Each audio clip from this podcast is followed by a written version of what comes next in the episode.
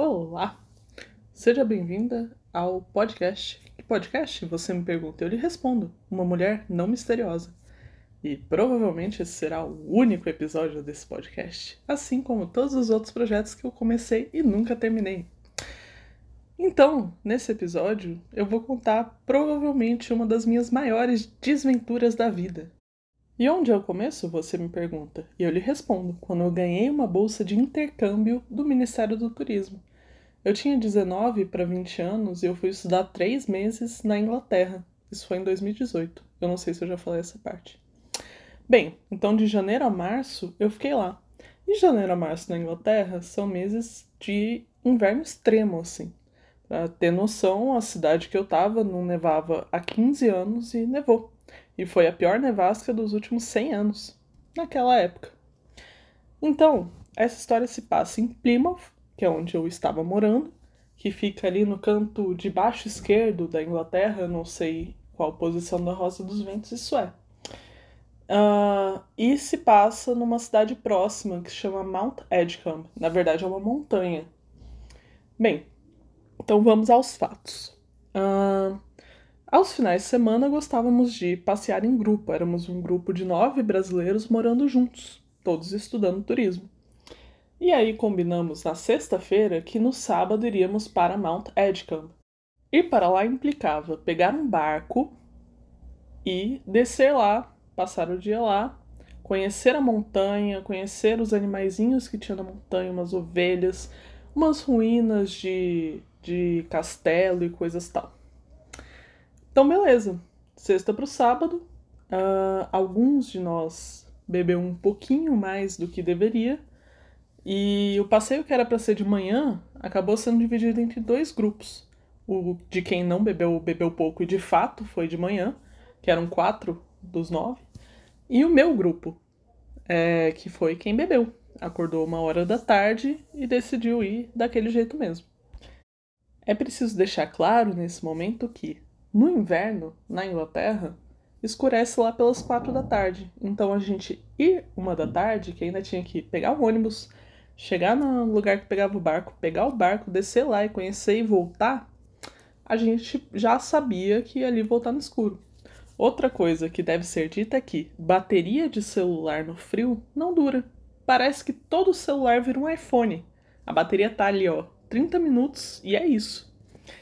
É, então, não dá para contar muito com o aparelho celular quando você vai sair no frio extremo. Isso dito, fomos os cinco, pegamos a balsa que ia para Mount Edgecombe. Lá, a gente viu um mapa na entrada. E o mapa tinha as ruínas, que era o que estava à nossa frente, mais um pouco para a esquerda tinha uh, um, outras ruínas e um pouco para cima tinha uns animaizinhos, o lugar que os animaizinhos ficavam, que eram veados e ovelhas. Então, pelo nosso cálculo ali olhando, era um círculo. Faríamos o círculo e dava tempo de fazer tudo é, e voltar para casa no mesmo dia, até antes de escurecer, talvez.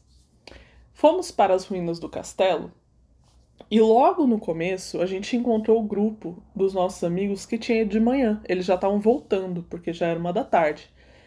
E nesse momento, eles falaram uma coisa que foi tipo quando a mãe fala pra gente levar um casaco porque vai fazer frio ou um guarda-chuva porque vai chover. Eles disseram: olha, se atentem ao horário, porque às seis horas sai a última balsa, depois só amanhã. E foi tipo uma maldição às seis horas a gente tinha que estar no lugar da balsa.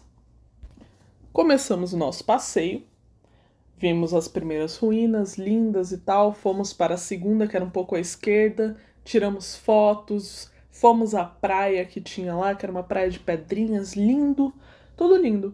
Aí decidimos ir procurar os animaizinhos. Então subimos e começamos a andar reto. Achamos os animaizinhos e já estava assim, quase no pôr do sol. Já estava escurinho, era umas 3 horas da tarde nesse momento. Então falamos, pô, tá na hora de voltar. Vamos todo mundo ir reto no caminho, é, seguindo a trilha que a gente estava vindo. E eventualmente chegaremos à balsa. Ainda tem, ó, três horas para ir pegar a balsa. Dá tempo. E começamos a andar reto. E a gente andava, andava, andava, andava, e a paisagem mudava, o que era esperado, mas a gente não chegava na balsa. E a gente estava andando, andando, andando. Aí a gente chegou num lugar que tinha duas casinhas. Foram as primeiras casas que a gente viu lá. A gente não viu comércio, a gente não viu casa, a gente não viu gente. Era tipo uma matona, um morro com uma matona, ruínas, animais e só. Então a gente viu essa casa e a gente falou, cara, talvez esteja na hora de perguntar como a gente chega na balsa. Por quê? Com o frio, os celulares já estavam quase todos descarregados. Eu era a única pessoa que o celular ainda estava carregado e eu não estava com internet. Então, assim, a gente estava se guiando pelo nosso coração. E a gente viu que tinha duas pessoas dentro da casa. A gente bateu na porta e ninguém atendeu. Bateu de novo e ninguém atendeu. A gente falou, cara, não vai ser aqui que vamos arrumar ajuda. Então vamos seguir em frente porque é um círculo. Uma hora a gente chega lá.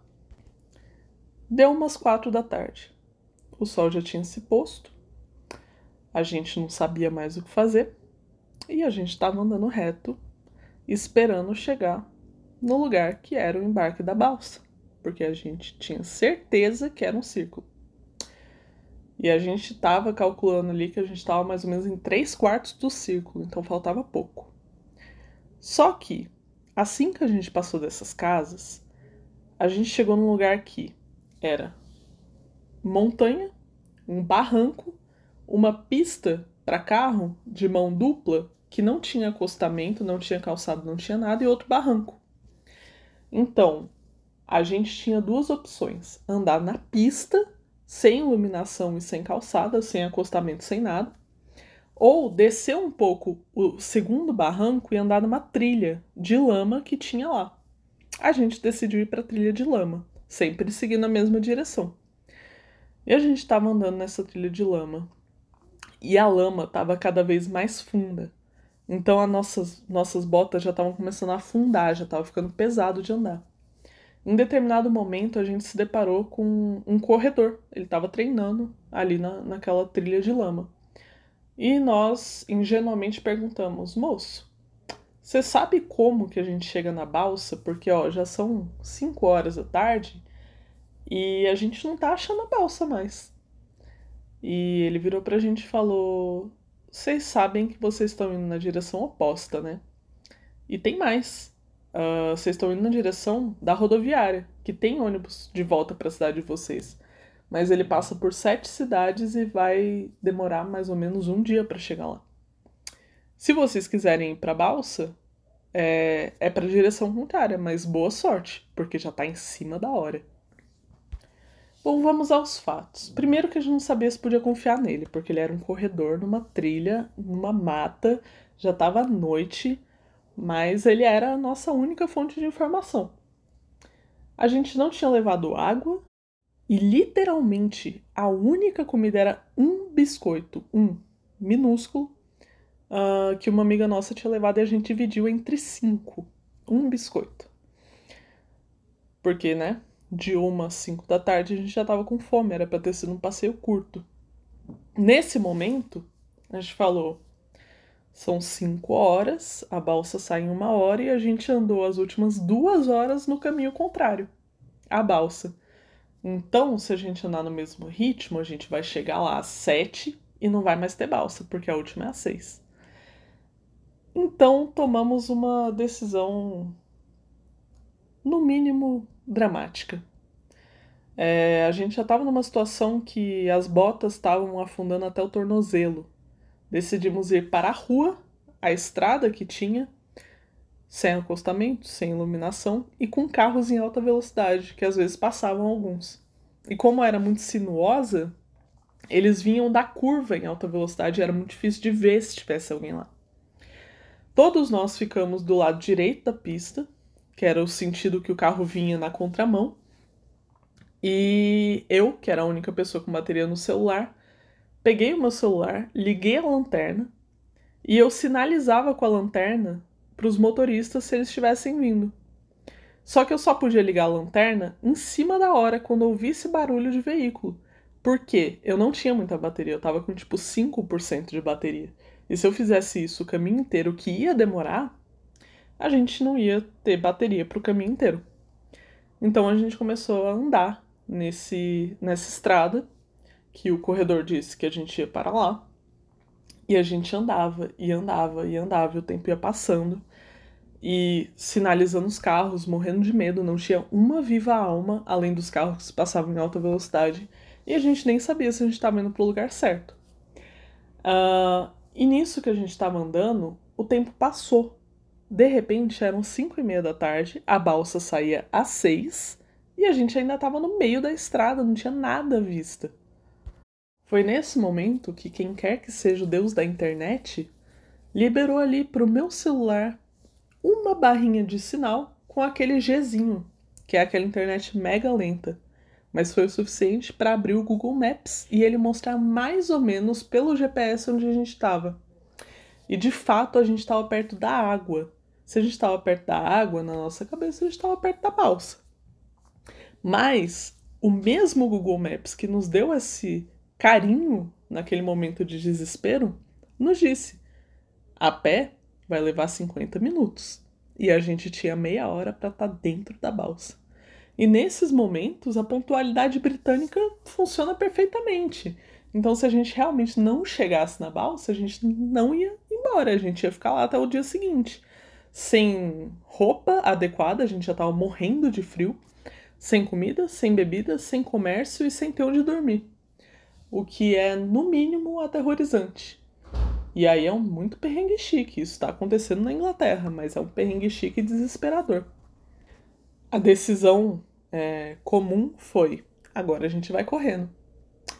Eu não sou uma pessoa muito atlética. Naquela época, eu estava sedentária há cerca de 10 anos. Mas eu corri de forma que o Usain Bolt ia perder para mim. Naquele momento ele perderia para mim. Se fosse ele 100 metros rasos, eu ganhava. Não só eu, como todos os meus amigos, nós cinco. Corremos pela nossa vida até chegar no cais. Chegamos no cais, a balsa estava o quê? Saindo. Eles estavam literalmente saindo, ela já estava em movimento. Mas a gente gritou com tanto desespero e tão sem fôlego, mas com muito afinco, que eles voltaram. E no que eles voltaram, a gente embarcou isso era seis em ponto, seis e cinco, assim, para ser um pouco mais liberal com o horário. E a gente sentou naquela balsa e tava todo mundo tremendo tanto, com tanto frio, mas com tanto medo, e com fome e com sede, que a gente não conseguia nem falar. Para falar bem a verdade, eu não senti a balsa se mover. A hora que eles mandaram desembarcar, eu pensei que ela tinha quebrado e que a gente ainda estava em Malta Edgecombe mas já tinha chegado na cidade. Chegamos na cidade, do lado do cais tinha uma lojinha de conveniência. Poucos de nós tinham levado dinheiro, porque realmente era para ser um passeio rápido. Então a gente fez uma vaquinha e comprou uns salgadinhos, uma água, um refri e perguntou para a moça que horas passava o próximo ônibus, porque a gente estava morrendo de frio. Ela, com aquela cara de poucos amigos, falou: Bem, o ônibus acabou de passar, então o próximo, para onde vocês querem ir, é daqui uns 40 minutos. E falou que a loja já estava fechando, porque tem isso também. Se escurece às quatro da tarde, às seis horas da tarde não há mais comércio. Então nós ficamos largados no frio, no ponto de ônibus, esperando o que seria a nossa salvação. É, essa é a história. Ela parece menos emocionante quando contada assim, mas estando lá, pareceram muito mais horas do que foram e a memória é vivíssima. O que faz com que até hoje eu não confie muito quando uma pessoa me diz: olha, tal coisa acaba a tal hora. Porque para mim isso é igual maldição de mãe vai acontecer e eu vou me ferrar. Ou se eu não me ferrar, eu vou ter que me esforçar muito para isso. Uh, aquela foi a última vez que eu corri em muitos anos, porque eu continuei sedentária depois daquilo. E continuei fumando depois daquilo, que era uma coisa que eu também praticava e não ajudou muito no atletismo na hora. E eu não corri por muitos anos porque eu já tinha corrido ali por uns 10 anos. Não precisava mais correr. Todo o exercício físico que eu não tinha feito nos 10 anos anteriores e que eu não planejava fazer pelos próximos 10 anos foi feito ali. Em 20 minutinhos que eu tive que chegar na balsa. Essa é a história. E esse é o fim do único episódio desse podcast.